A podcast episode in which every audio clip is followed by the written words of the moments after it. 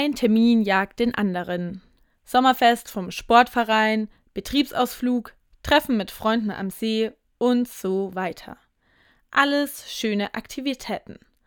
Doch sitze ich nachmittags beim Kaffee, denke ich schon wieder ans Grillen abends.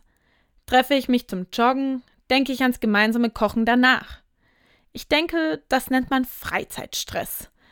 Natürlich ist es schön, so viel zu unternehmen, doch so richtig genießen kann ich jede einzelne Begegnung nicht. Eher rauscht das Leben mit 180 Kilometer pro Stunde an mir vorbei. Deshalb habe ich etwas ausprobiert. Ich habe mir einen Abend freigehalten, um wirklich gar nichts zu machen. Und siehe da, ich habe dieses Kribbeln im Bauch gespürt. Vorfreude auf den Ausflug am nächsten Tag. Manchmal muss man, denke ich, dem Gefühl des Glücks ein bisschen Zeit geben und sich selbst ein bisschen Ruhe, um es überhaupt spüren zu können.